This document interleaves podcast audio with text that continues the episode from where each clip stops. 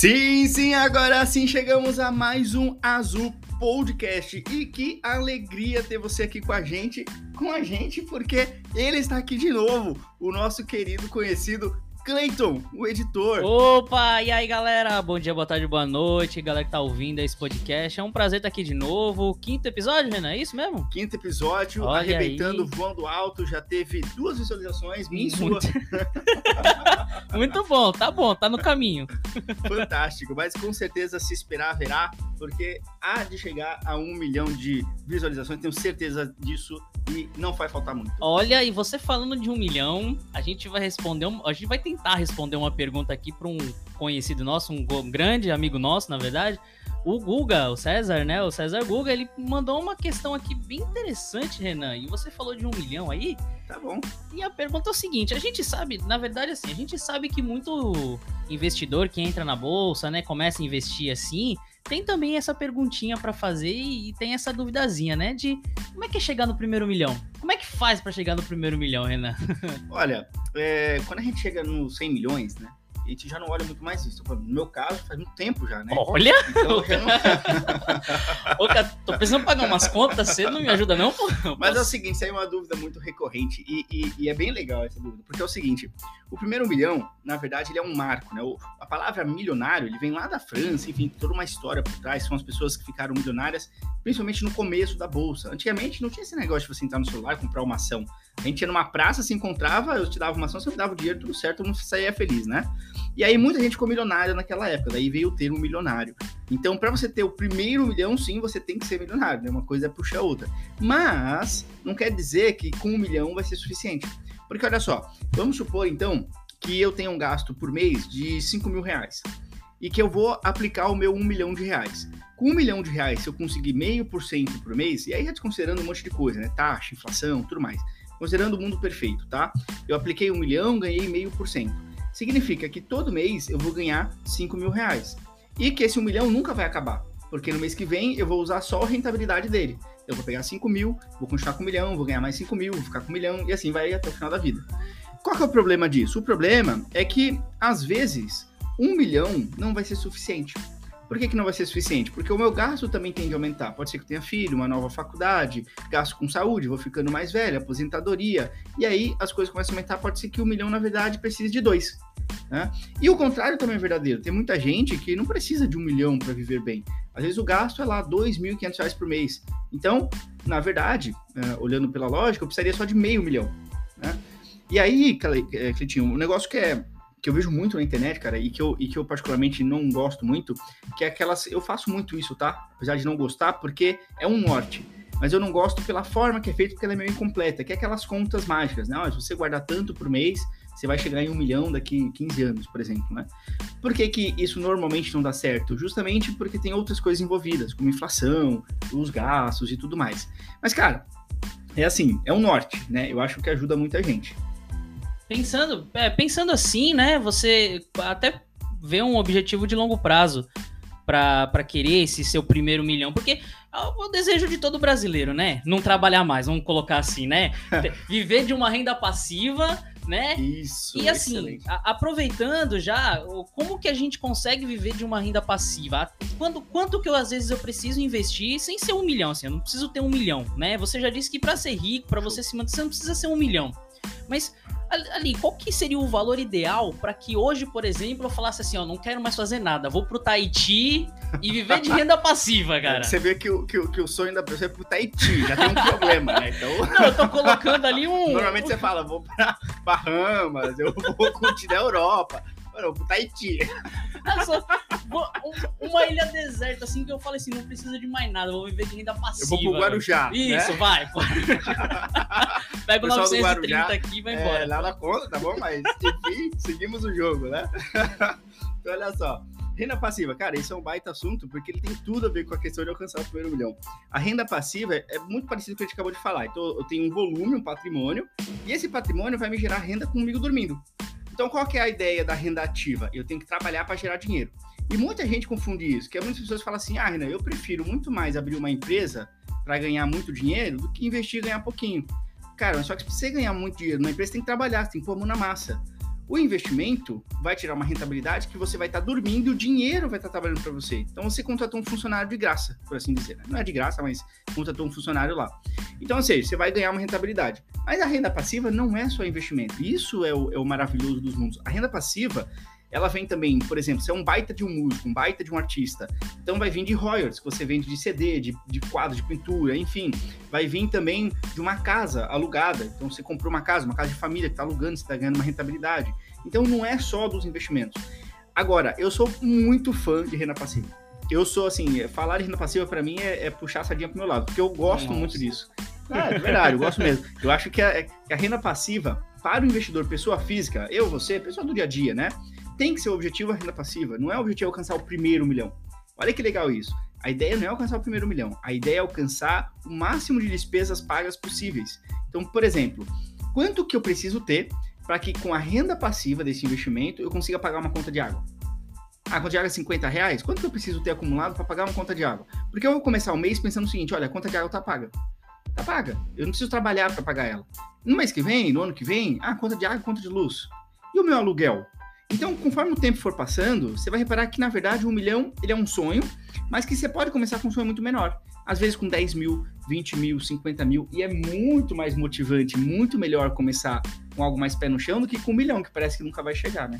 Então, quer dizer que não existe, assim, um número. Você colocasse na cabeça, ah, eu preciso de 100 mil para hoje largar meu emprego. Eu preciso de 200 mil hoje para não fazer mais nada, ou viver só do meu sonho, assim. Eu não tenho um número. Então, é porque a gente. E é legal também ter falado disso, porque a liberdade financeira, né? Você, você ter um, um, um dinheiro suficiente para você parar de trabalhar, na verdade não é para você não trabalhar mais. Na verdade é pra você trabalhar com o que você gosta.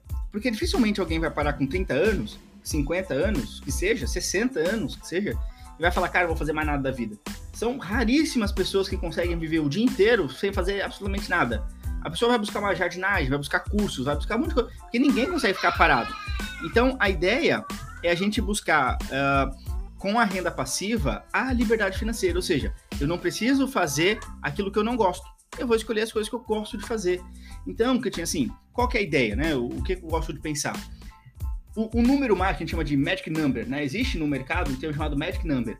Ou seja, quanto que eu preciso ter de volume para que, que esse investimento eu possa comprar novas cotas de, de investimentos. Então, principalmente nos fundos imobiliários, tá? Claro, aqui é um, um pouco mais técnico a, a, a, conversa, mas qual que é a lógica? Vamos lá.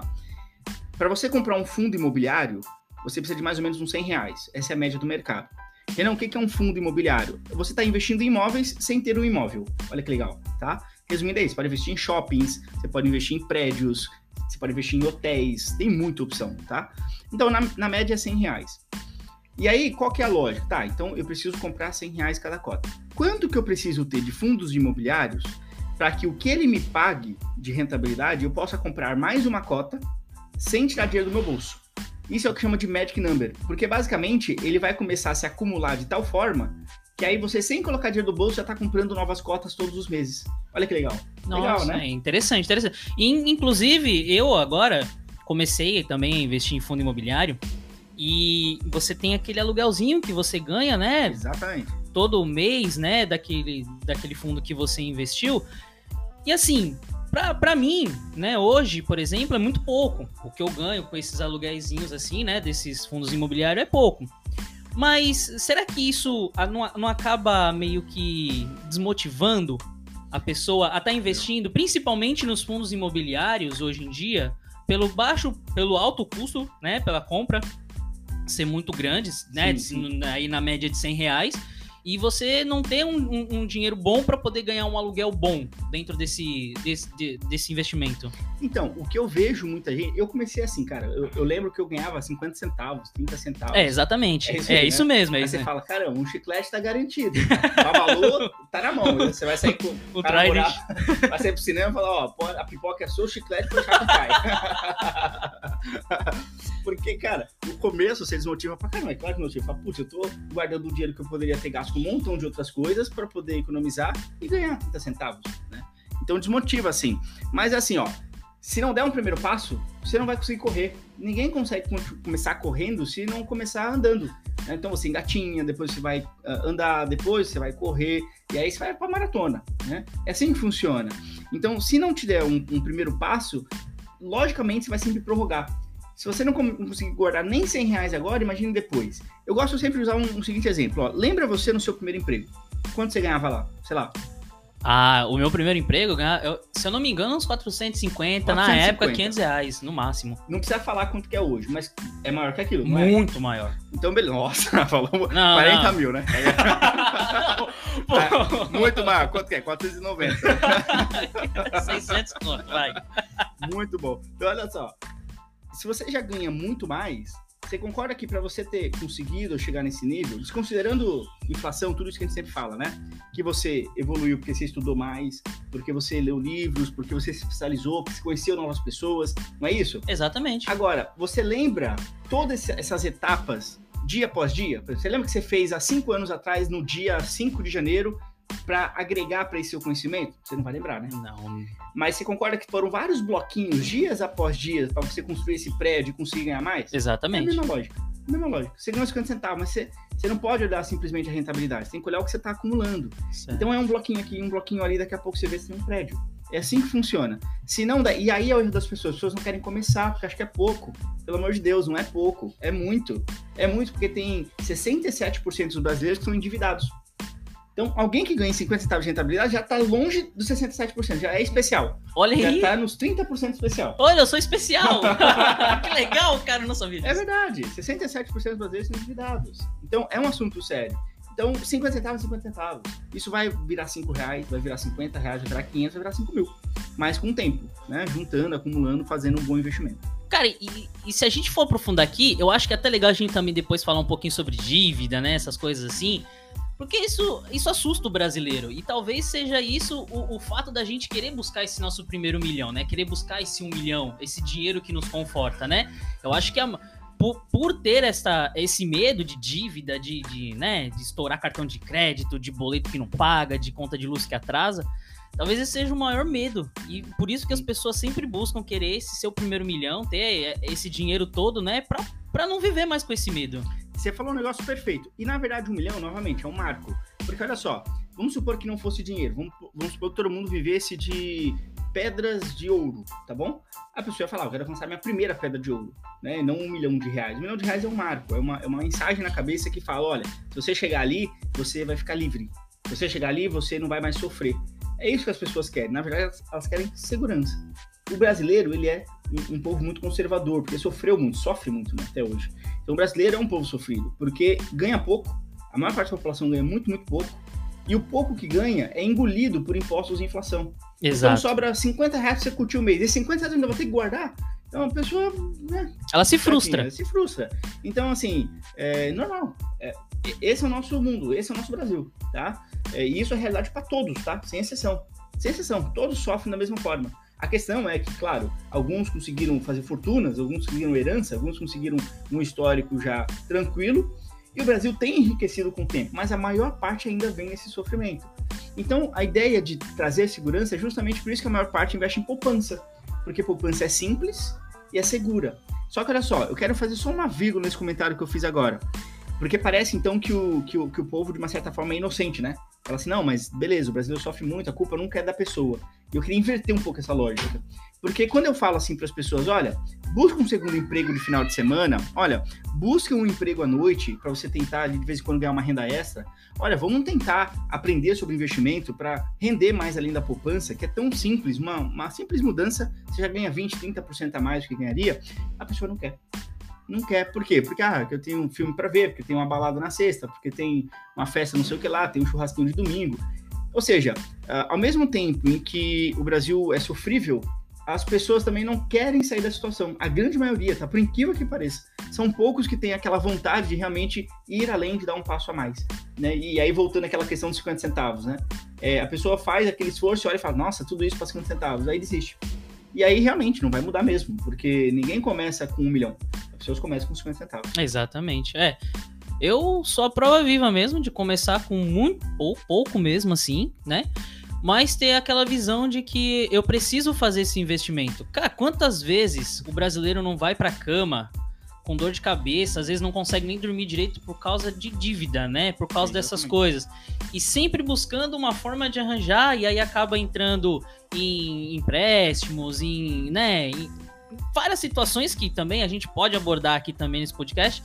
Mas assim, é, como que é para quem investe hoje, assim, de, deitar a cabeça no travesseiro e saber que pelo menos você tem uma segurança, sabe? De se acontecer alguma coisa, você tenha um dinheiro ali guardado, você Perfeito. tem um lugar, um, um, aonde se apoiar, né? Então, a gente pode fazer o seguinte, ó. Vou fazer um, um convite aqui, então. Vamos pegar esse assunto, que é legal. A gente pode fechar aqui, porque eu acho que a gente falou bastante coisa do milhão. Acho que a gente pode ter ajudado bastante o, o Guga. Ah, com certeza, Guga. Deu umas ideias. Deu, né? Ó, eu vou dar, um, vou dar uma dica, tá? Quem quiser calcular quanto falta pro primeiro milhão, quanto que precisa ter para ganhar tantos por mês, me chama lá no, no- no privado, no Instagram, que eu, que eu ajudo. Olha Eu aí. tá Boa. bom? Então, E aí eu faço a conta certa, não é a conta grossa, não. Aquela conta que tem na internet por aí. olha aí, então você certo. que tá ouvindo esse podcast agora, você vai ter uma consultoria com o cara, com o Renan, e ele vai te mostrar, né? Vai te dar um. Na um- prática. na prática ali, como que dá pra chegar. É, dá pra chegar. E dá pra chegar, né? Muita gente se surpreende, dá pra chegar. tá? Então, e com força de vontade também, com, com, com gana também, pra querer chegar lá, você também consegue, né? Perfeito. Acho que deu. A gente finaliza aqui. bacana. Eu só, só deixar uma, só deixar um, um adento aqui, cara. Acho que ontem, né? Antes de ontem foi dia do cliente, né? Seja do cliente. É, Foi, foi dia do cliente e a minha Foi. corretora me deu parabéns, cara, por estar Olha dois só. anos com ela. Queria deixar esse adendo aqui muito. Minha corretora me ama, eu Não também precisa amo falar muito nome ela. porque a gente não é patrocinado. Não, por favor, se eu quiser. ser, tá? Se quiser É, patrocinar. se é. quiser patrocinar, chama nós. Mas eu queria dizer assim, parabéns, Cleiton. Seus 1,49 fez toda a diferença. Muito obrigado por escolher a gente. Você investir. pagou 20 minutos do salário de um corretor aqui. Parabéns.